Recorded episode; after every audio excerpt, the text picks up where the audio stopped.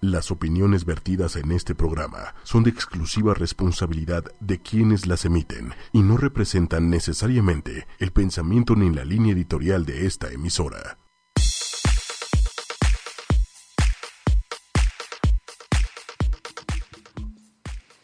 Good morning por la mañana. Bienvenidos a Humanamente. ¿Cómo están todos?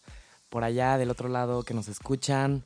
Saludos a la familia, a los amigos que se toman el tiempo de escucharnos y también a la gente que le interesan todos los temas de psicología y mente humana. ¿Qué tal ya? Eh, ¿Cómo les trata el regreso de las vacaciones? La verdad a mí no muy bien. Necesito dormir. Bien, pues este, bienvenidos a todos. Eh, en unos momentos José se incorpora ya que claramente se atoró en el tráfico porque pues no estamos acostumbrados desde hace dos semanas a, estos traficales, ¿no? Entonces, pues bueno, vamos a ir introduciendo el programa del día de hoy.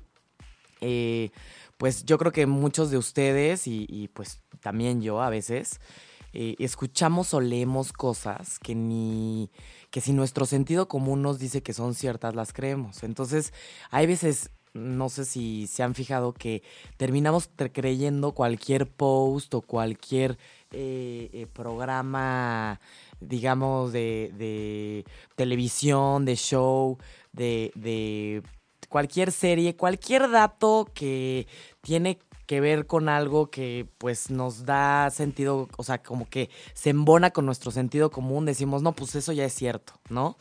Por ejemplo, el típico eh, dicho polos opuestos se atraen. Esto ustedes ya lo han escuchado seguramente. Esto ya es una frase famosísima que se sigue repitiendo a pesar de que la ciencia indica que las personas que se atraen por gente que comparten la misma personalidad o, personalidades parecidas, actitudes eh, similares, los mismos tal vez pasatiempos y valores, son las personas que realmente se atraen. Pero pues a la gente le encanta, ¿no?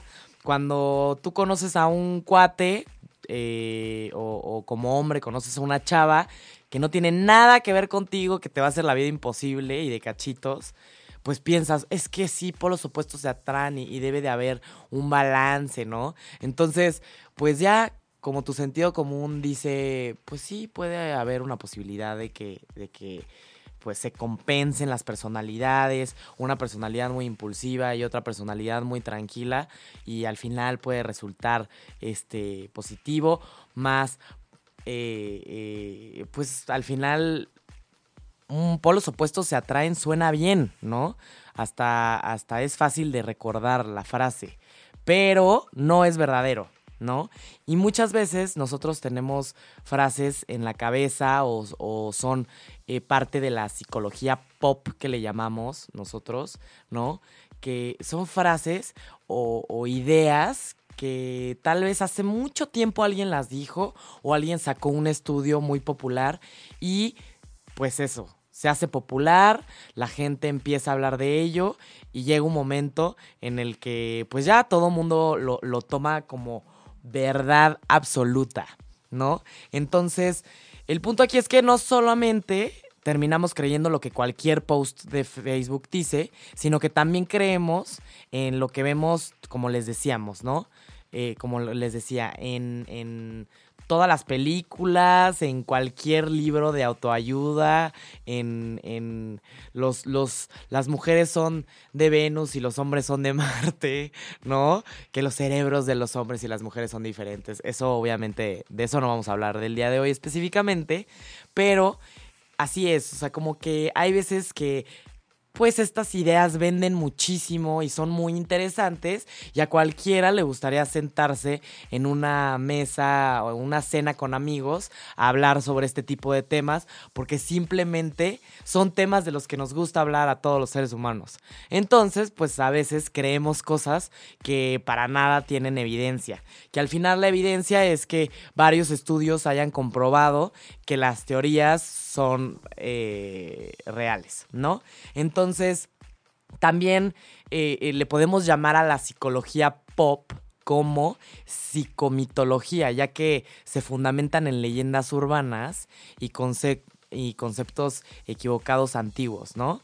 Y pues ahorita les vamos a contar algunos ejemplos de cómo es que eh, la psicología pop o la psicomitología o los mitos de, de, el comportamiento humano o de nosotros mismos, pues son muy populares, ¿no? ¿Por qué? Porque todos somos seres humanos y por eso a todos ustedes les encanta humanamente y les encanta estos temas, porque pues al final todos somos seres humanos y todos nos encanta opinar de cómo nosotros nos comportamos, ¿no? Entonces, el, el, el obviamente antes de, seguir con, esto sobre la psicología pop, que el día de hoy les vamos a hablar específicamente de la psicomitología del cerebro. Les vamos a hablar sobre algunos mitos que todo mundo ha escuchado por todos lados sobre el cerebro. Y eh, eh, nos gustaría que obviamente nos mandaran todas sus preguntas y sus opiniones a nuestras redes sociales que son en Twitter 8 y media oficial, 8 con número, y en Facebook 8 y media, con los hashtags, como ya saben, hashtag humanamente y hashtag bestia humana. También podrían usar el hashtag eh, leyenda del cerebro, ¿ok?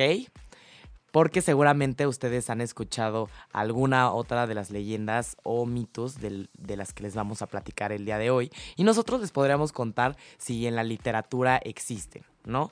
Entonces, también podrían comunicarse con nosotros al número en cabina que es el 55 45 54 64 98 55 45 54 64 98 entonces, el, el ¿qué pasa con, con el qué, cuál es el problema con los mitos? Es que confundimos también muchas veces lo que nos parece familiar con lo fidedigno. ¿Qué es lo que pasa? Nosotros de repente escuchamos una frase que ya escuchamos como siete veces. No, pues eso es súper cierto, yo ya la había escuchado de no sé dónde. Y eso no tiene nada que ver con que sea real. Entonces, a veces también nuestra naturaleza humana tiene la necesidad de cerrar el espacio vacío que hay en nuestras, en, nuestras percepciones y decir, ah, sí, esto ya lo escuché, esto es cierto. O esto me suena, esto...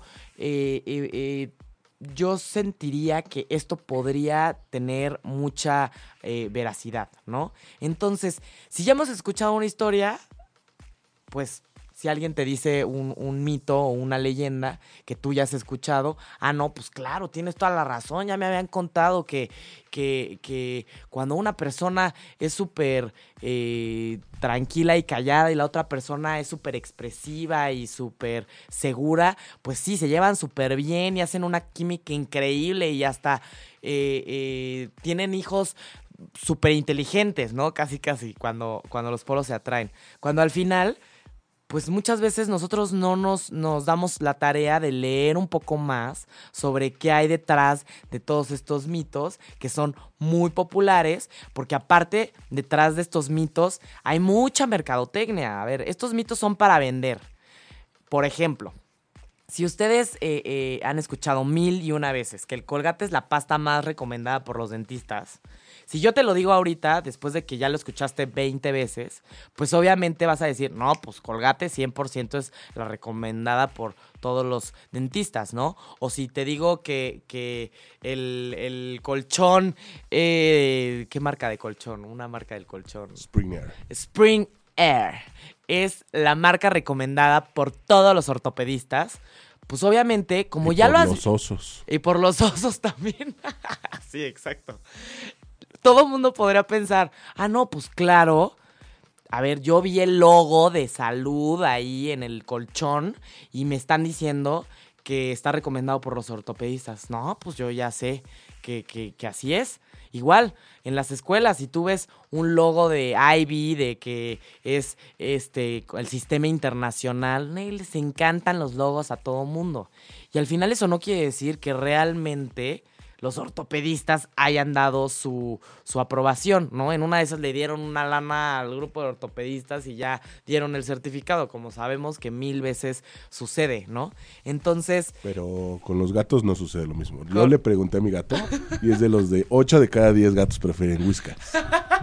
exacto, exacto. El de whiskas, no, ¿cómo no se me ocurrió el de whiskas? Definitivamente el de whiskas. A ver, todo mundo se imagina el gatito feliz, con, con, las letras, con el fondo morado de que el gatito está súper contento y seguro es el que, o sea, la comida que más le va a gustar. Solamente porque alguien te dijo que tal vez hizo un estudio con varios gatos, pusieron a 10 gatos como 8 veces, 10 grupos de gatos, y de repente resulta que 8 de cada 10. Que ellos hayan hecho un estudio, yo no creo que hayan eh, eh, publicado algún estudio real donde realmente los gatos prefieren esa comida. Pues en una de esas, si se las comparan las whiskas con otro tipo de comida espantosa, pues claramente la van a preferir, ¿no?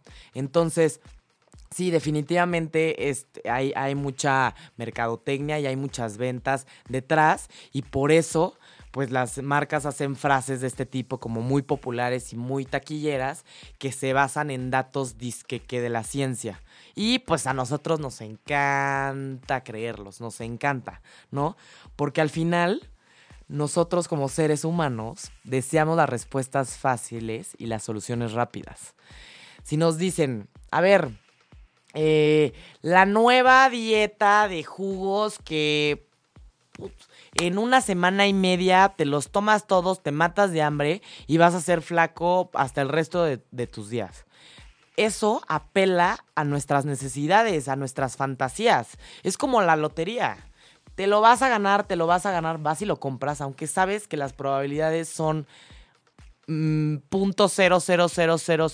ciento que te la ganes. Igual hay gente que va y las compra. ¿No? La, la, lotería. ¿Por qué? Porque apela a nuestra fantasía, nos emocionamos, sentimos que lo vamos a lograr, pero al final lo único que hacen es ir, comprar unos jugos como de 7 mil pesos o 6 mil pesos, que te vas a tomar durante dos semanas, que te va a caer pésimo al estómago, porque la evidencia y la ciencia ha dicho desde hace muchos meses y muchos años que, por ejemplo, las dietas de puros jugos no sirven. No sirven las dietas de los jugos. De hecho, nutriólogo que ha pasado, por lo menos en esta mesa, o sea, el 100% de los nutriólogos que han estado aquí en y Media han dicho eso, no sirven esas dietas de jugos. Por cierto, están escuchando la voz de Méndez, que... Saludos, muy buenos días. Que está siempre en los controles aquí eh, apoyándonos y como saben, Méndez, o seguramente no saben, pero estoy aquí para comunicárselos, eh, eh, Manuel Méndez es la voz de Big Brother. No sé si se les haga conocida un poco.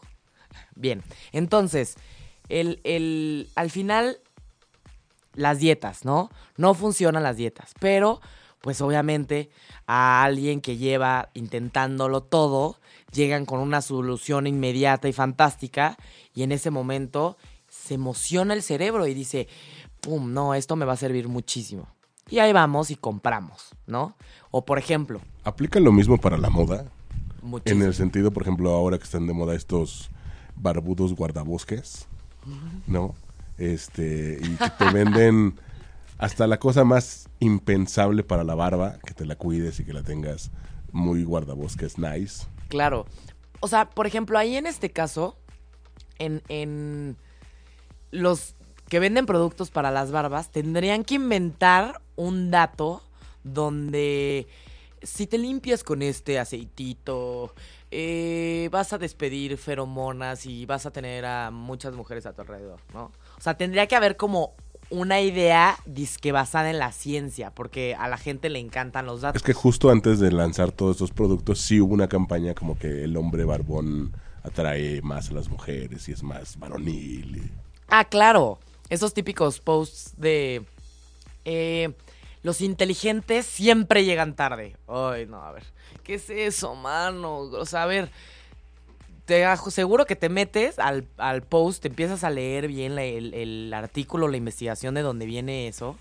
Y no hay seguramente un estudio que te compruebe que la persona que tiene un coeficiente intelectual más alto o tiene mayores capacidades para lograr sus metas siempre va a llegar tarde. Eso no creo que haya un estudio, la verdad no me he dado un clavado específico. Pero eso es lo que sucede, ¿no? Eh, eh, los cinco puntos, ¿no? Y eso hace que vayamos, corramos y compremos algo que no funciona porque creemos que puede funcionar. Por ejemplo, un, un, ejemplo muy eh, básico de que fue un poquito más del, del por ahí del 2010, 2008 por ahí, lo de la lectura rápida. No, no, no, fue un negociazo. Yo no sé si se siga vendiendo eso ahorita. Yo tomé el curso de lectura rápida, ¿no? Entonces te dicen, te prometen, vas a leer 10 mil palabras por minuto o 30 mil palabras por minuto. No manches, o sea, voy a abrir un libro y en tres este, pestañidos ya voy a echarme todo el libro completo, voy a hacer una reseña, voy a dar una opinión, un ensayo y todo sobre la temática del libro, ¿no?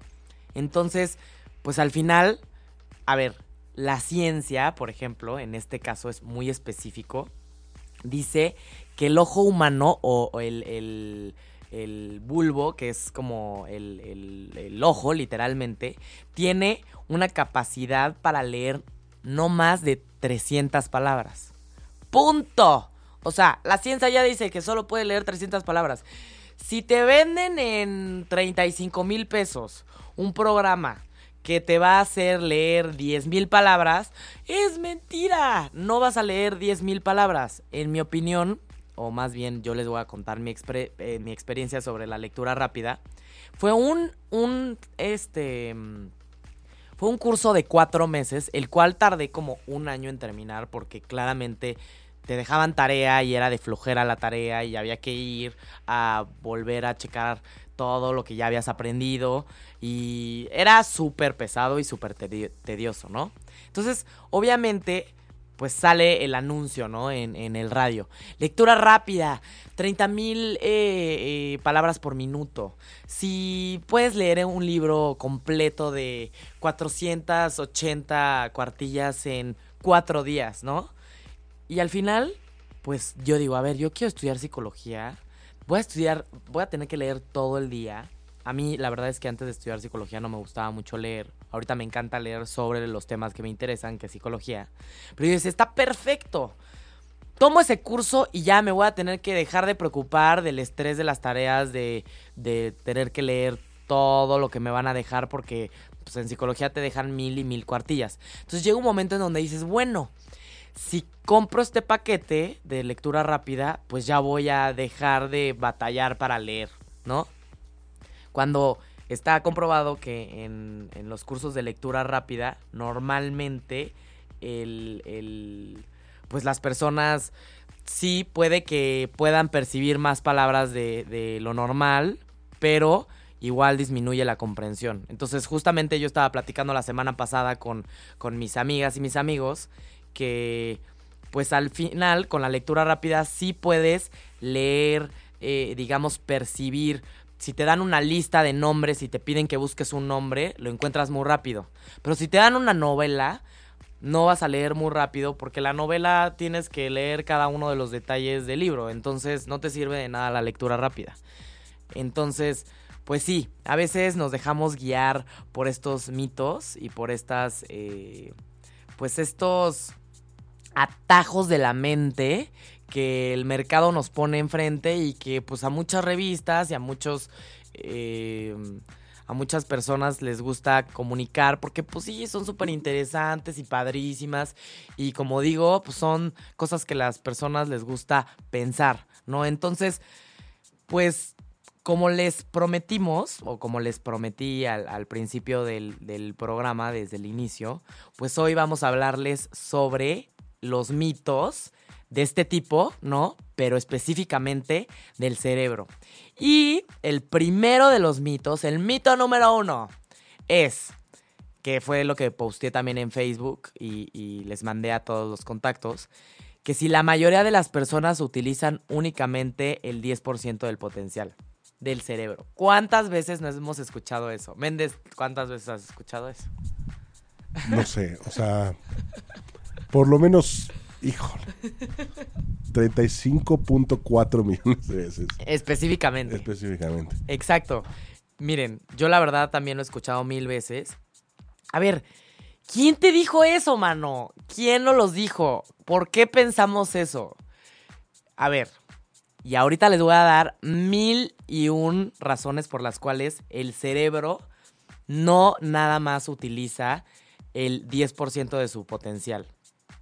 Pero pues a nadie le importa meterse a un libro o investigar bien cuál es la verdad detrás de ello. Pues es padrísimo pensarlo.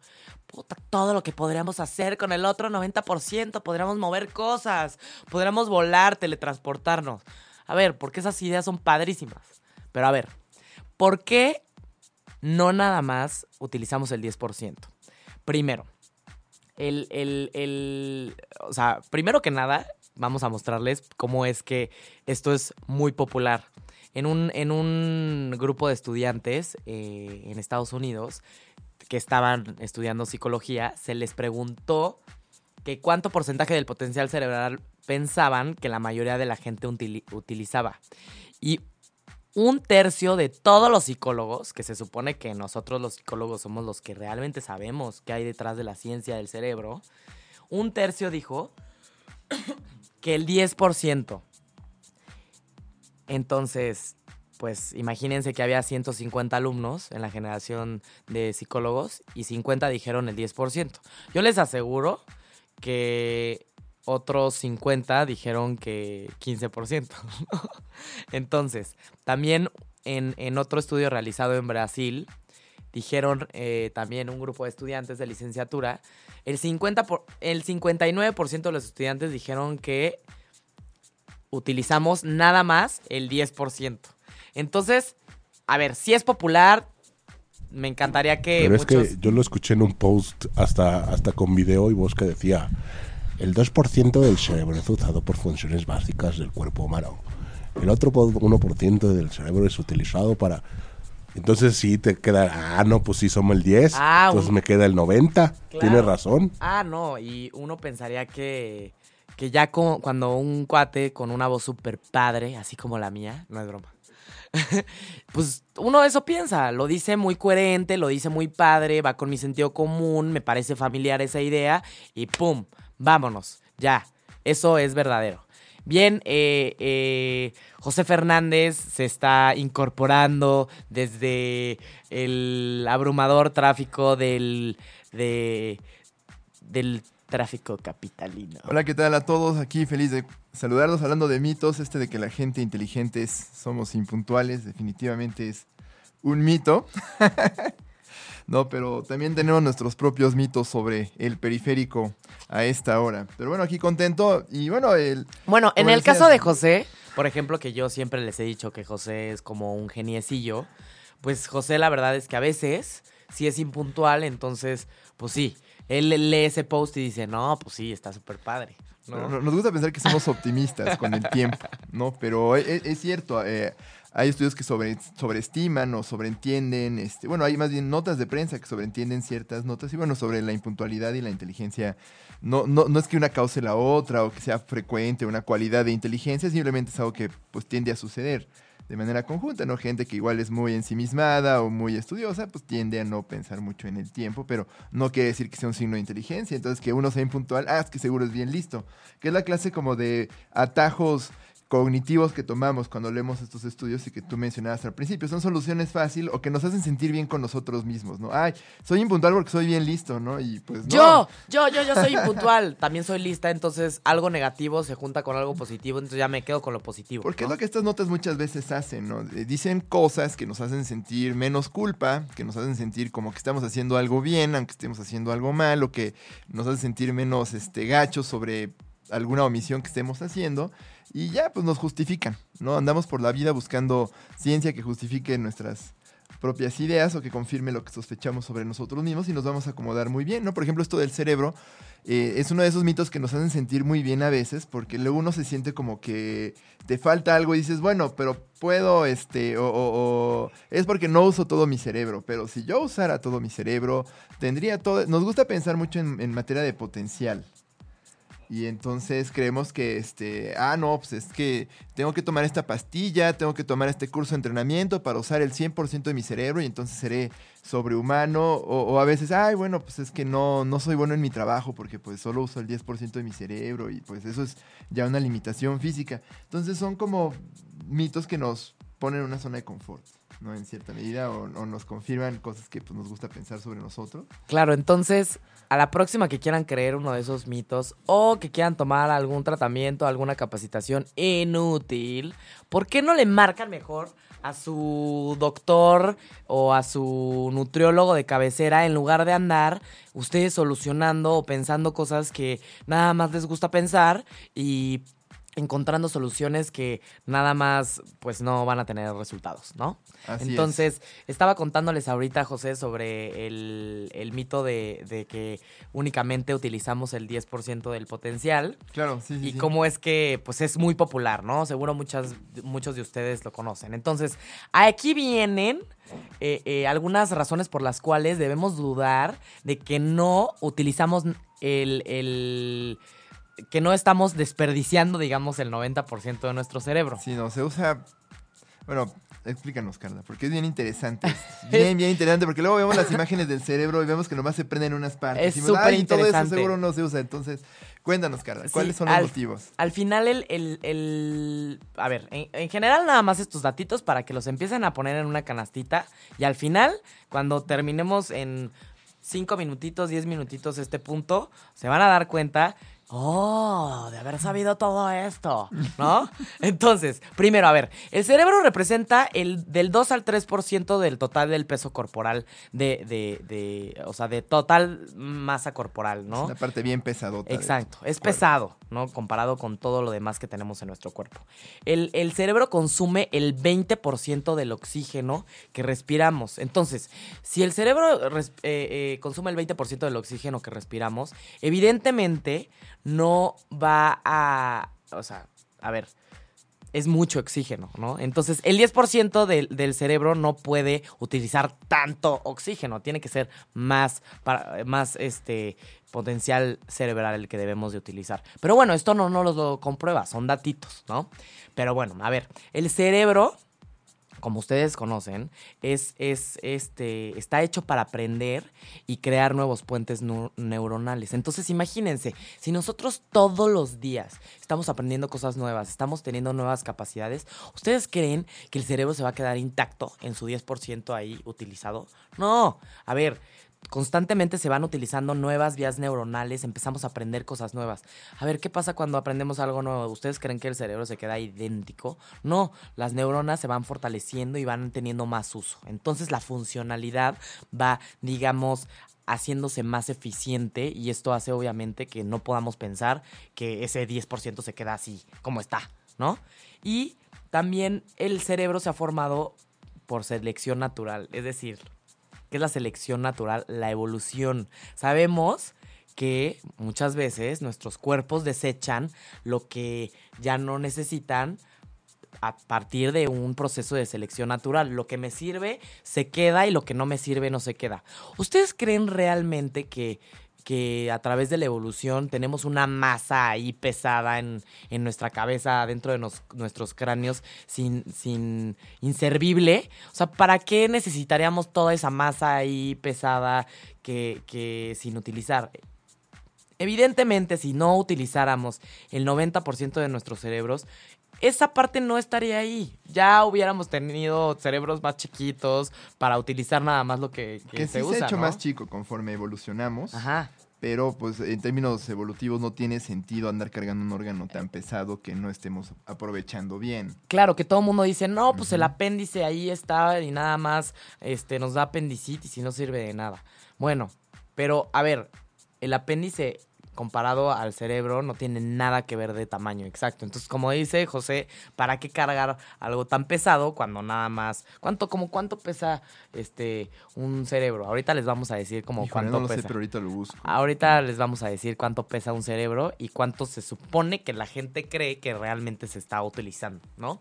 Entonces, por otro lado, ya entrando a la ciencia y a la veracidad, y no nada más al sentido común, es que pues al final en, los, en, el, en el cerebro hay veces que hay eh, accidentes cerebro, cerebrovasculares. ¿Qué es esto?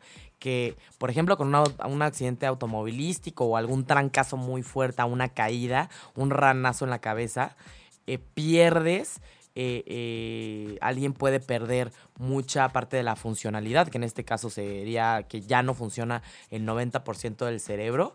A ver, si una persona se da un ranazo de ese grado y ha habido casos en donde la persona pierde el 90% de su cerebro, esta persona queda como vegetal. O sea, no crean que, ay, perdió el 90% de su cerebro y está perfecto porque solo, utilizaba el 10%. Solo utilizaba el 10%, ¿no? Y, y, pues uno se imagina que en el cerebro hay un cachito en la esquina donde se usa, pero pues no. Claramente hay varias partes del cerebro que se están utilizando al mismo tiempo, ¿no?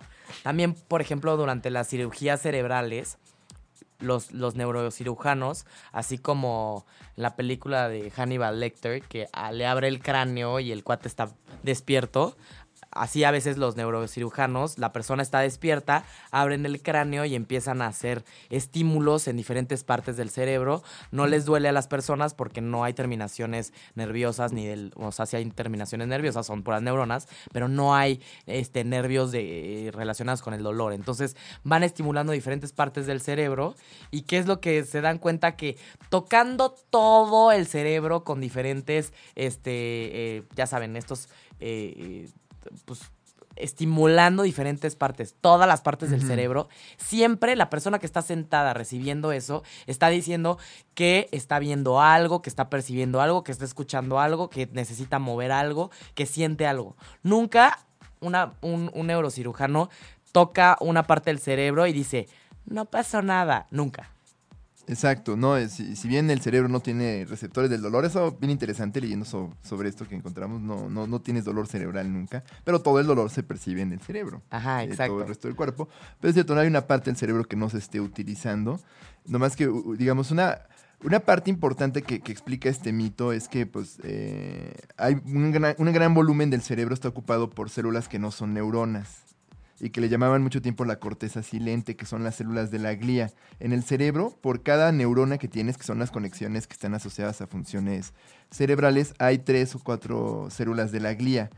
Y bueno, son para tema, son para un programa completo. Hablar de las células de la glía es un tema muy nuevo, pero digamos que tienen mucho papel en, como auxiliantes, o, digo, auxiliares de las conexiones cerebrales y están involucradas en muchas funciones pesadas. Por ejemplo, la creatividad tiene mucho que ver con las células de la glía. Lo que pasa es que cuando tú haces un estudio de emisión de positrones, tú haces un estudio de funcionalidad cerebral, pues no se ven tan prendidas como las conexiones neuronales que ocu- ocupan más oxígeno, más todo eso. Entonces, también por eso se creía mucho que solo ocupábamos el 10%, porque sí es cierto, hay menos neuronas que células de la glía y las neuronas pues se prenden y se activan y desactivan todo el tiempo cuando estás haciendo funciones, pero las de la glía están ahí también Sí, imagínense que las células no de la glía-. Imagínense que las células de la glía que dice José son como la placenta de las neuronas, así. Es donde se recargan las neuronas y donde y que también tienen otras funciones, ¿no? Entonces uno cree que el cerebro, el cerebro es puras neuronas y pues no es cierto, ¿no? Y, eso también explica muchas veces este mito. Entonces, Y había científicos que los, lo creían. ¿no? Exacto. estudiantes. eso eso que comenta José ahorita de- del electroencefalograma o, o la tomografía de opositrones, estos son, son estudios donde puedes visualizar la, la actividad de las neuronas, cómo se prende cuando haces ciertas actividades y, la tomografía de opositrones es para ver el volumen de- de- del- del cerebro, ¿no? Y podemos observar que hay actividades que, por ejemplo, les hacen el electroencefalograma o la tomografía y se ve encendido o activado todo el cerebro completo. Entonces, y actividades muy sencillas, ¿eh? No, no les estamos pidiendo aquí. No, cuando una persona está haciendo una tesis, no manches, o sea, se está encendiendo todo el cerebro. No, o sea, cuando hay, hay ciertas actividades muy específicas, hacen que se incen o sea, que se prenda todo y cuando se prende en este tipo de estudios es que se está activando o que está funcionando.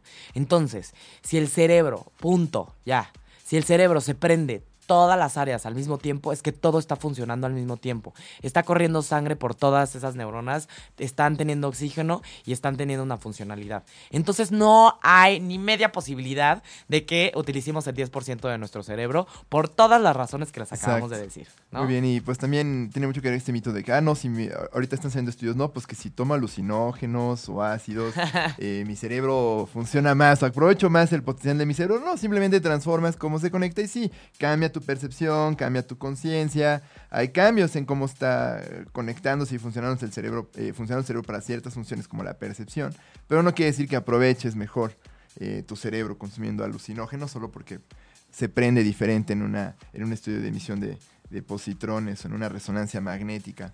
Entonces, bueno, mito número dos. Mito hablando número de dos. qué partes se prenden y qué no.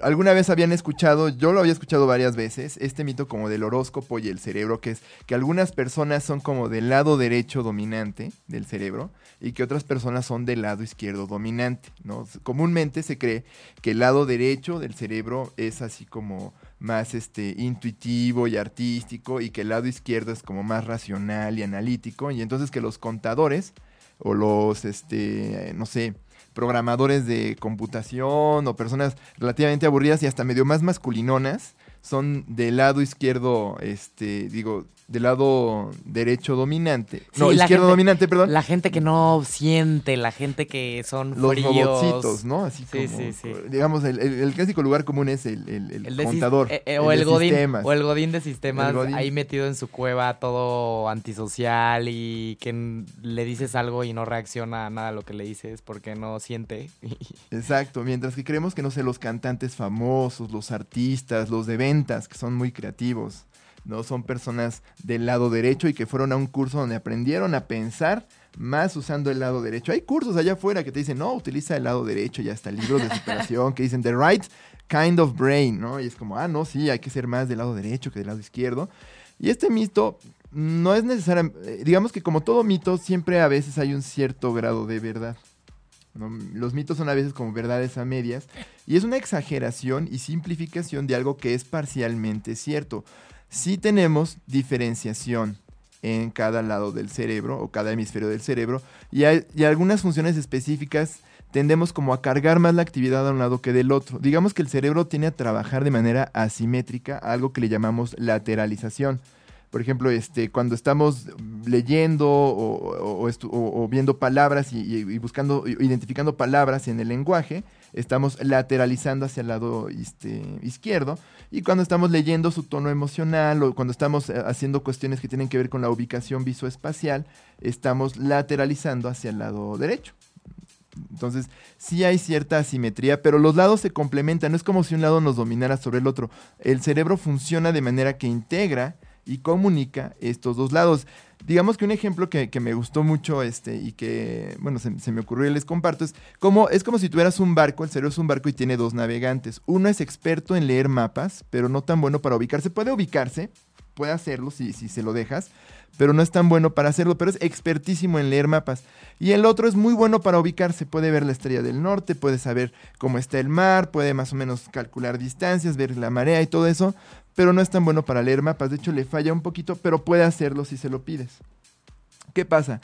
Para que encuentren un tesoro, para que el, cerebro funcione o esta nave funcione, pues el navegador experto en mapas y el navegador experto en ubicarse tienen que estarse comunicando todo el tiempo para llegar al tesoro. Va a haber momentos en el que uno esté como, por ejemplo, diciendo, ah, mira, ya encontramos esta isla y en mi mapa entiendo que es esta, y entonces trazo una ruta y el otro que es experto en ubicarse dice, ah, pues yo voy a seguir esa ruta, yo la voy a ubicar para que entonces podamos llegar al tesoro. Entonces todo el tiempo se están comunicando estos dos lados. Pero la pregunta aquí sería si eh, evidentemente, o sea, lo que estás diciendo es que el mito es que solo usamos un lado o solo usamos el otro lado. No, más bien que un lado nos domina. Que, que hay personas que son más como de un lado que del otro. Como si fuera el horóscopo, que soy, soy Leo y soy Sí, sí. muy fiel. Y que si Ajá. soy escorpión y soy muy enojón. Ah, no, pues es que tú eres muy del lado izquierdo del cerebro. Y entonces toda tu personalidad, tan compleja como es, se explica porque nada más te domina un lado. Ajá. O porque nada más usas un lado. O bueno, nada más este, o aprovechas más un lado. Un lado domina tu, tu forma de ser y los que son creativos utilizan el otro. Y, y como les decía, a veces tenemos esta cursos medio piratones que te dicen cómo o te enseñan a entrenar cómo utilizar el más el lado derecho del cerebro para Pero, por ejemplo, cosas. una persona que tiene ciertos rasgos que son, digamos, representativos de un lado, no se le puede decir que tiene más. eh, no se explica por la lateralización, No. de ninguna O sea, manera. no, para nada. No, no, no. No, no, no, no se explica por la dominancia. Los rasgos de personalidad son cosas muy complejas. Y, y, por ejemplo, ut- utilizamos los dos lados para las matemáticas y utilizamos los dos lados para pintar o para bailar o para hacer música. Utilizamos los dos lados cuando estamos leyendo un libro. Y, por ejemplo, el lado izquierdo podríamos decir que se especializa en identificar las palabras y leerlas. Y el lado derecho en más o menos interpretar cuestiones más prosódicas, es decir, su tono emocional, su sentido, su contexto. Y digamos que el lado, el lado derecho es muy, está muy especializado también en el razonamiento visoespacial, en ubicarte en el espacio, en saber dónde estás, dónde están los objetos, más o menos encontrarlos. Y todo el tiempo se están, se están coordinando. Entonces digamos que el lado izquierdo es como un lector de mapas y el lado derecho es el que se ubica en el mar. Y ambos lados se comunican. Y hay una parte en medio del cerebro que es el cuerpo calloso, que es de un milímetro de ancho y que es el que se encarga de hacer que se comuniquen entre ellos. Imagínense que hay gente que, que con enfermedades muy, muy, pues peculiares que no tiene este cuerpo calloso en medio de cada uno de los lados. Y eso quiere decir que los dos lados no se pueden comunicar. Y esto hace que una persona sea totalmente, eh, eh, pues, Funcionan bien. No, no. Son normales, pero tienen, digamos No, que cuando les preguntas sobre percepción, tienen dificultades para... no o sea, funcionan bien. No, sí lo hacen. El, el estudio de, que la- de la necesi- lateralización... Necesitan, necesitan sombras y todo el rollo. Porque no se pueden comunicar bien con la gente. Sí les cuesta más Eh. trabajo. Ahora, lo, lo interesante aquí son dos cosas. Eh, digamos, son, son personas que pueden funcionar relativamente bien, pero si tú les pones, por ejemplo, una foto, porque este es otro punto de la, lateral- de la lateralización, el lado derecho controla la parte izquierda del cuerpo y todo lo que vemos con el, el ojo izquierdo, se, digamos, está como cargado hacia el lado derecho del cerebro y al revés, lado, lado derecho del cuerpo se controla por o, o- o- o recibe información, o, o el ojo izquierdo no manda información al lado derecho del cerebro. Entonces, sí hay como esta in- No, pues es como si estás en el barco y uno dice una cosa y otro dice otra cosa, pues el, el- un, bar- un, un lado del barco va a querer hacer una cosa y el otro lado del Es la barco va a cosa, querer cuando no hacer se otra. comunican bien o cuando tenemos una disrupción en la lateralización, sí está asociado a ciertos trastornos, por ejemplo, la esquizofrenia o el autismo, sí están asociados a una este, interrupción o una fractura Sí, en, son- en son cómo se comunican los dos lados. Sí, Eso sí es muy cierto. sí. Pero, por ejemplo, los estudios famosos que, que de alguna manera fundamentan o, o- o alimentaron este mito, tienen que ver con un cuate que recibió el premio Nobel, incluso de, de- de medicina, por estos estudios, con personas que tenían epilepsia y que como una manera de controlar la epilepsia o de disminuir los problemas de la epilepsia, sí hacían como una especie de parti- partición en el cerebro y hacían que los lados se comunicaran menos o que fueran como menos... Y entonces trabajaban de manera más independiente. Y eran cuates que reaccionaban o, respondían de manera relativamente funcional. Pero tú les ponías una foto de, no sé, este, una persona que es hombre y, digamos, un lado de la foto es el rostro de un hombre y un lado de la foto es el rostro de una mujer. Y les pedías que te dijeran quién es. Ellos iban a reconocer la imagen de la mujer, pero te iban a decir que es un hombre. Y eso es lo chistoso, como que la palabra que le sale de la boca, el significado que le sale, tiene que ver con el lado izquierdo, pero lo que ellos van a ver nada más es el lado derecho. No, eso no me suena nada funcional. Es, es chistoso porque aún así pueden funcionar, o no funcionan igual de bien que el No, no resto, funcionan pero sí funcionan. Ahora, Es como un este, autista, un autista no funciona muy bien. O sea, no funciona sí, muy bien. sí funciona y puede involucrarse, puede comunicarse, puede- pero no, fun- no es muy funcional. o sea, Exacto, y digamos que eso es lo importante, la comunicación entre los dos lados del Claro. cerebro es importantísima para que funcionemos normalmente y no es como si un lado dominara o el otro. Por ejemplo, los zurdos, era común creer que los zurdos somos más del lado derecho, yo soy zurdo, somos más como del lado derecho, y entonces, ah, no, los zurdos son más creativos y más inteligentes. De ninguna manera. De hecho, los zurdos también cargamos hacia el lado izquierdo muchas cosas. El cerebro estándar tiende a lateralizar más hacia el lado izquierdo del lenguaje y los zurdos también lo hacemos. ¿Qué pasa? Simplemente pues cuando se trata de escribir o hacer pisadas de la guitarra o, o hacer un tiro de básquetbol o hacer ciertas cosas que normalmente se cargarían al lado izquierdo, pues nosotros las cargamos al lado derecho. Pero funcionamos exactamente igual que el resto. No tenemos características de la personalidad distintas, tampoco nos domina el lado derecho. Simplemente esas actividades las cargamos al lado derecho. Y sí somos anormales, somos menos y somos raros. Por eso escribimos chueco, por eso hacemos el brazo rarito para escribir, a veces tenemos fea letra, pero este no nos hace diferentes en términos de personalidad ni en términos de, de capacidades. Entonces es un mito, ¿ok? Es un mito. En realidad, sí, que cada persona tenga capacidades distintas no quiere decir que un lado del cerebro le sirva más que el otro o esté más desarrollado, sino que se comunican los Todo dos lados todo el tiempo y se necesitan los dos lados todo el tiempo para hacer de todo. Exacto. Aquí la cosa es cómo se comunican, pero eso no quiere decir que un lado del cerebro esté más utilizado y el otro menos, ¿no? Exacto, no, no nos dominan. Sí son asimétrico el cerebro, sí funciona más en unas cosas un lado que el otro, pero no nos domina. Y bueno, rápidamente, había esta creencia también de que las mujeres y los hombres son como las mujeres del lado derecho, los hombres son más del lado izquierdo, y tampoco es cierto, pero sí hay diferencias en cómo lateralizamos hombres y mujeres. Las mujeres... Los hombres son de Venus y las mujeres son de Marte. Entonces, este sí no es mito. De hecho, los no, de hecho sí es un mito. No es que los hombres sean de Marte y las mujeres de Venus, sino que los hombres son de Marte y las mujeres son como de otro barrio de Marte. Pero también son de Marte. ¿Qué pasa? Los hombres como que son, cuando hacemos una cuestión de lenguaje o una cuestión visoespacial, lateralizamos más, cargamos más el cerebro hacia un lado al otro. Y las mujeres aparentemente tienen como mejor interconectividad entre ambos lados, o al menos lo hacen con mayor, en mayor medida que los hombres. Entonces, por eso luego está esta idea, por ejemplo, del multitasking. No es que existe el multitasking, no puedes hacer muchas cosas a la vez, pero sí tienen un poquito más de facilidad las mujeres para cambiar de una tarea a otra.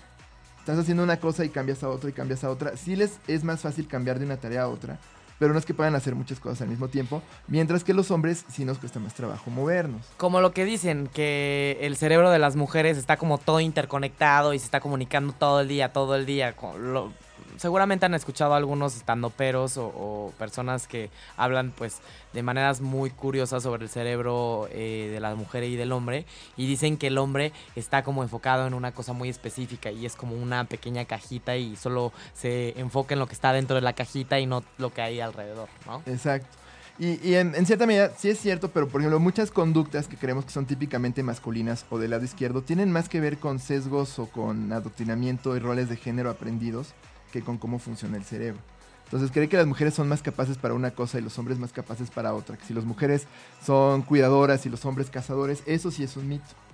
Lo que sí es cierto es que sí trabajan diferente los cerebros del hombre y la mujer. Y lo que estudian los eh, eh, en neurociencias no es tanto qué tanto ser femenino es una cuestión de un cierto cerebro, sino más bien qué tanto esas diferencias en cómo está interconectado el cerebro tienen que ver con, por ejemplo, diferencias en cómo respondes a un medicamento, en cómo puedes recibir tratamiento o incluso en la qué tanto estás en riesgo o, es más prevalente o más frecuente eh, un- una enfermedad en ciertos sexos que en otros. Por ejemplo, el autismo y la esquizofrenia son más frecuentes en hombres precisamente porque lateralizamos diferente que las mujeres. Y sí eh, tiende a haber más disrupciones en la lateralización en hombres que en mujeres y por eso somos más esquizofrénicos o más autistas. Entonces sí, sí hay diferencias, ya después Pero no son las que posteriormente. ustedes creen. Posteriormente ya vamos a hacer un programa entre las diferencias del cerebro eh, de las mujeres y el cerebro de los hombres. Pero eh, pues sí, en el caso de, de el género sí hay diferencias. Eso no quiere decir que una mujer no pueda ser leñadora y un hombre no pueda ser manicurista. ¿No?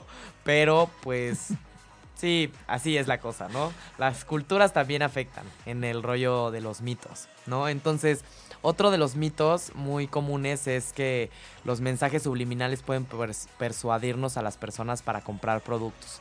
Como se han fijado, Malboro, Coca-Cola, este rollo del, de- de- del tema subliminal. Entonces, a ver, Primero, ustedes saben que los... o a ver, en general los mensajes subliminales son todas, todos aquellos que se presentan de forma, este, este, que nuestra conciencia no es capaz de percibir del todo. Entonces, algún sonido que no sea claro o alguna imagen que se muestra muy rápido, eso ya es subliminal. No necesariamente lo, lo subliminal tiene que ser como una imagen escondida que tu conciencia no va a percibir, pero tu inconsciencia sí. Entonces, en muchos estudios, eh, eh, eh, o sea, aquí la pregunta es si, por ejemplo, escuchamos un sonido atrás de una, de una canción o si nos ponen una imagen eh, que no pudimos percibir del todo, puede hacer que cambie nuestra conducta. A ver, En primera, también esto es muy popular porque en un grupo de psicólogos les preguntaron a todos que si pensaban que los mensajes subliminales eran persuasivos y el 83% dijo que sí en, un, en una población. Y en otra que también se aplicó la misma pregunta, el 60% dijo que sí. Entonces sí, nosotros los psicólogos que somos los que le sabemos, se supone, también sabemos, pensamos en los mitos, este, en los mitos del cerebro. Y al final, nos dice, es que yo era tontísima, ¿por qué pensé eso? Pues no, o sea, al final es psicología pop, es lo que todo el mundo conoce. Psicología pop. José le dice psicología pop. Este que claramente por lo que nos podemos llegar a dar cuenta, pues todo mundo tiene psicología popó en su mente, porque claramente muy poca gente sabe sobre estos términos que hoy les estamos presentando, para eso estamos aquí, ¿no? Entonces, en, en regresando a lo de los, este, los estímulos subliminales, ¿no? A ver, en, laboratorios conductuales, que es literalmente en las universidades, meten a ciertos individuos y ahí les dicen, a ver, siéntate, te voy a pasar unas imágenes en la pantalla y observa, ¿no? Obviamente las personas que están en el laboratorio o en el, en el o en ese espacio donde se está estudiando su conducta no están percibiendo estos flashazos donde viene un estímulo, ¿no? Entonces, eh, se presentan obviamente estos estímulos en muy poco tiempo, muy poco claros, entonces digamos que no los llegas a percibir, pero ves un flashazo, ¿no? Entonces, lo que hicieron los investigadores es que le mostraron imágenes a, dos grupos de estudiantes, ¿no? A un grupo de estudiantes le mostraron en, la imagen del flashazo que no podían percibir a la cara de un amigo suyo, de, a un compañero suyo de la universidad, sonriendo la foto, literal. Y a otro grupo les mostraron la cara del maestro enojado muchas veces, ¿no? Obviamente ellos no sabían lo que estaban viendo, pero les decían, voltea aquí. Y veían el flashazo, ¿no? Entonces, lo que se dieron cuenta es que a estos dos grupos de personas les dijeron, a uno y a otro, a los dos, cuéntame sobre ideas de tu tesis, ¿no? De tu trabajo de tesis. Entonces todos, después de las imágenes, se ponían a contar ideas sobre su trabajo de tesis. Y después les pidieron a ellos mismos que puntuaran eh, si son positivos los pensamientos sobre, sobre sus ideas de su tesis o si son negativos. ¿Y ustedes qué creen? Cuando le preguntaron a las personas o a los estudiantes que aparecía una imagen con un maestro enojado, dijeron este, o, puntuaron sus ideas sobre su tesis más negativas que los otros.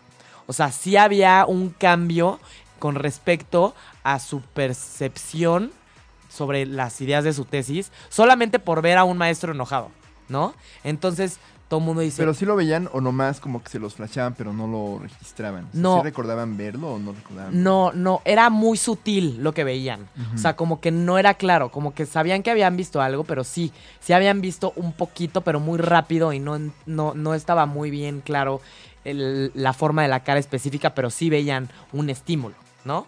Entonces, después a los, a los, a los investigadores también el, el lo mismo pasa, ¿no? En este tipo de laboratorios conductuales en las universidades le piden a muchas personas que eh, eh, observen cierto, ciertas palabras muy específicas, ¿no? Eh, sobre un tema en específico. Y después les piden que escriban una palabra que, que les venga a la mente. Y al parecer bueno, no que les venga a la mente, sino que terminen una frase. Y al parecer terminan la frase con conceptos relacionados a los estímulos subliminales que se les presentaron en la pantalla. Entonces, a ver, sí, al parecer en estos laboratorios conductuales sí hay un cambio emocional y como de postura con respecto a lo que se les está preguntando. Pero tampoco te están haciendo Inception y te están plantando una idea en la cabeza para que la hagas. Exacto, o sea, la idea que nosotros tenemos del mensaje subliminal es que vemos la imagen y nos vamos a levantar dormidos por nuestra Coca-Cola y nos vamos a echar la Coca-Cola porque el, el mensaje entró en nuestro inconsciente a pesar de que no lo pudimos percibir. A ver, que quede muy claro, es muy diferente que en un laboratorio te digan, observa la pantalla, ahí va a salir un flash y que percibas como que unas palabras más o menos y que unas sí las viste bien y unas este, caras sí las viste bien y otras no. Y otra cosa es que vayas en el periférico y de repente dentro de la Coca-Cola haya una mujer súper sensual y realmente tu consciente no lo perciba. A ver, si tu consciente no percibió nada del mensaje, la probabilidad, según la ciencia, de que tú puedas cambiar tus conductas, tus opiniones o tus posturas es casi nula. Tiene que haber tantita percepción, o sea, la gente debe de entender tantito el mensaje que está ahí atrás. Y comparando estos estudios de los laboratorios que sí hacen que cambien las emociones y las, las posturas con, por ejemplo, eh, eh, pues estudios fake que se mostraron en, en, por ahí de los 50s y los 60s por ejemplo, un tal, un, un tal James Vickery que era un constructor de marketing, dijo haber demostrado que los mensajes subliminales mostrados en un cine de New Jersey para los clientes que, los incitaban a comprar Coca-Cola y palomitas, hicieron que las ventas se dispararan muy cañón. Entonces, obviamente fue el revuelco en las ciudades, no manches, este, el mensaje subliminal, todo el mundo se levantó como zombie a comprar Coca-Cola y a comprar palomitas como locos, hay que usar mensajes subliminales. Después de como 10, como unos 8 años, este cuate admitió que era mentira esto de la, del mensaje subliminal. No fue cierto esto de que si solo les ponían imágenes en, las, en las pantallas. Eh, ya se levantaban a, consumir. Lo que pasaba era que su negocio de consultoría ya se estaba yendo a la quiebra y hizo esto para levantarlo. Entonces, al final se hicieron varios de estos eh, este, ejercicios. También una vez en un partido de fútbol, bueno, no, no de fútbol americano, un show como típico. Imagínense las épocas de, de otro rollo, cuando era típico martes de otro rollo y todo el mundo estaba pegado en la tele de otro rollo. O siempre en domingo, ¿no? O siempre en domingo. que todo el mundo veía Exacto. antes del cablevisión. Imagínense que en Canadá, esto fue en Canadá, el, programa se comunicó, o los investigadores se comunicaron con las este, empresas este, telefónicas, y lo que pusieron es, en el programa más famoso, como 352 eh, mensajes subliminales que decían, llama ahora, call now. Y pues uno pensaría que si hubo tantos mensajes subliminales aquí, pues todo el mundo agarró el teléfono y lo usó, ¿no? No, esto no pasó. No hubo las este, compañías telefónicas, no dijeron nunca que las personas hubieran agarrado su teléfono. Entonces, al parecer, eh, eh, los avances, que esto seguro Coca-Cola ya lo sabe, y Pepsi y, y, todas las empresas, aquí no es que si pones un mensaje subliminal lo vas a hacer sino que puede que relaciones con esa marca ciertas emociones que eso sí les conviene, ¿no? Pero eso no quiere decir que nos vamos a levantar como zombies y que somos, este, que no tenemos poder sobre nuestras propias decisiones y nos vamos a levantar a comprar. Exacto, ni nada de eso de que si ponen una cosa al revés, ¿no? Que decían que si los Beatles ponías al revés te decían que fumaras marihuana o que si Paul McCartney estaba muerto. Porque si mensajes satánicos en los discos de Gloria Trevi, si los ponías al revés, eso tampoco es cierto, porque tienes que entenderlo antes de... Igual no lo, no lo haces consciente porque pues, estás recibiendo muchos estímulos al mismo tiempo, pero pues si está al revés no lo vas a entender, no hay manera de que entiendas el mensaje oculto, entre comillas, ¿no? Exacto. Entonces eso es muy, muy importante dejarlo claro, así que no se dejen engañar. Entonces hay una parte de, lo, de la parte subliminal, o sea que sí, sí hay rollos subliminales que pueden hacer que cambie nuestra conducta, pero no como lo pop no lo, nos lo muestra, ¿no? Exacto. Y bueno, último mito. Último mito. Último mito del día. Tenemos muchos para ustedes y muchos programas de mitos. Pero bueno, este es uno que también tuvo mucho auge. Yo me acuerdo en los noventas, cuando yo estaba este, entrando a la... Bueno, a finales de los noventas, cuando yo estaba este, entrando a la preparatoria, que era ponerles música de Mozart a los bebés les ayudará a ser más inteligentes. Entonces, esto es muy interesante porque pocos impulsos tan naturales como el de los papás y mamás que buscan que sus hijos desarrollen todo su potencial. Entonces, los mitos alrededor de la parentalidad son bien este, oportunistas porque todo el mundo va, a decir, ah, pues, este, como, como tú decías, si un doctor llega y dice, este, ah, pues haz esto para tu hijo, es lo mejor que puedes hacer, pues tú le vas a creer porque te lo dice un doctor o porque parece que te lo dice una figura de autoridad o, o como decían, porque te lo dice el oso de los de los colchones, ¿no? O, o- o los pediatras de Colgate. Spring Air. Entonces, este, esto ha inspirado a varios oportunistas a revisar como buitres, en serio, como buitres la literatura científica y convertir un, un- un resultado relativamente discreto en una llave mágica para que tus hijos de pronto tengan ventajas sobre los demás. Porque al final también, hoy en día los padres son muy competitivos y quieren que sus hijos tengan ventajas o estén por encima de los hijos de los otros. O así como, no, pues el mío está más avanzado que el tuyo y no sé qué más. Entonces, este es el caso del famoso mito sobre cómo ponerles música de Mozart a los bebés podía causar un aumento, en, su coeficiente intelectual. Pero sépanlo, no hay actualmente evidencia científica alguna que respalde esta idea. Si acaso poner Mozart a los bebés puede ser beneficioso para los papás, pues porque piezas como el concierto número 3 para violín, pues son indudablemente bonitas, ¿no? Y entonces están más tranquilos, están más contentos porque oyen buena música mientras están cuidando a sus hijos, aunque el riesgo es que está también que pues puedan asociar la flauta mágica con el olor de un pañal sucio, ¿no? Y entonces ya no les guste Mozart porque les va a recordar vómito y, y noches sin dormir por porque sus hijos no se pueden dormir. Pero entonces, ¿de dónde salió este mito? Pues resulta que en el lejano año de 1993 hubo un estudio que encontró que, digamos, les ponían Mozart a unos estudiantes, eh, particularmente el, concierto para dos pianos en re mayor, eh, y los ponían a hacer una prueba en la que tenían que imaginar, este, oye, mira, imagínate que agarras un papel, lo doblas en cuatro y le haces muchos cortes. Y luego les mostraban cuatro figuras geométricas y les decían, ¿cuál crees de estas figuras que represente mejor el, cuadro doblado y recortado que te imaginaste? Y sí es cierto que los que escuchaban a Mozart, cuando los compararon contra los que no habían escuchado nada o habían escuchado una cinta de relajación, de estas que te decían, tienes sueño, respira profundo, eh, digamos, les iba mejor en la prueba, tenían mejores puntuaciones. Y estos cuates del estudio hicieron un cálculo y dijeron, ah, pues mira, los estudiantes universitarios que escucharon a Mozart respondieron mejor que los otros, lo equivalente a tener nueve puntos arriba en el CI.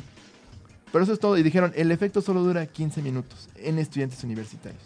Estos cuates estaban buscando a ver si se había una relación entre inteligencia espacial, bueno, y música, y eso fue lo que encontraron. Y no se replicó, no, no hubo manera de, de fundamentarlo. Claro, lo que pasa aquí es que muchas veces en un estudio se comprueba 5 minutos, 10 minutos, también en el rollo subliminal, o sea, el, el tiempo en el que puedes llegar a tener un efecto, un, un, un- un estímulo subliminal o una música de Mozart o clásica puede ser de 15 minutos o 10 minutos. Eso quiere decir que no nos sirve de nada. O sea, no, no sirve de nada que una persona sea más inteligente 10 minutos o que una persona quiera comprar Coca-Cola 5 minutos después de que vio el estímulo. Y ni siquiera, ni siquiera se volvieron más inteligentes, simplemente hicieron mejor una prueba, que era imaginarse un papel doblado y recortado. ¿Qué pasa? La prensa encuentra este artículo en Nature y empieza a reportar, no, pues encontraron que el CI aumenta cuando escuchas música de Mozart, que no es lo que estos cuates encontraron, simplemente dijeron, "Eh, es un equivalente.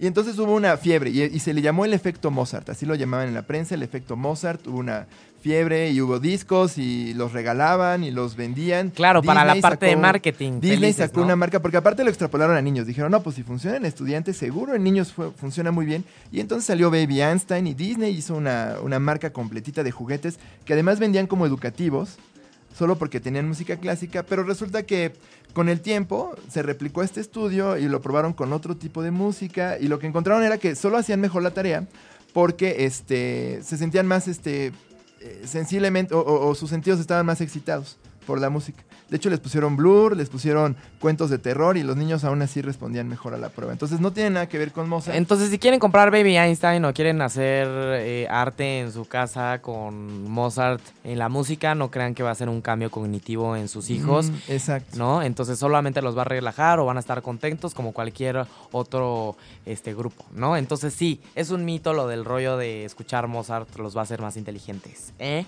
Entonces, pues bien, ya para terminar, la recomendación de hoy se llama Brain Games. No sé si la han escuchado por ahí, está en Netflix. Es una serie de la National, es una serie, perdón, de la National Geographic, eh, que bueno, son varios documentalitos sobre distintas eh, funciones del cerebro o distintas ilusiones que luego nos dicen mucho sobre cómo funciona nuestro cerebro. Por ejemplo, te muestran trucos de magia y también trabajan varios de los mitos. De hecho, hay un programa dedicado al mito que vimos hoy de la lateralización, de cómo es que queremos que un lado es más dominante que el otro. Es muy ameno, es muy divertido. Les recomiendo que lo vean, les recomendamos que lo vean, pero presten mucha atención porque a veces estos programas, si, son, si bien son muy bien intencionados, también tienen un componente de que quieren hacer las cosas más entretenidas. Entonces, sí exageran un poquito algunas cosas. Entonces, véanlo con un poquito de, de reserva, trate de identificar en qué momento el programa nomás los está entreteniendo y en qué momento los está educando.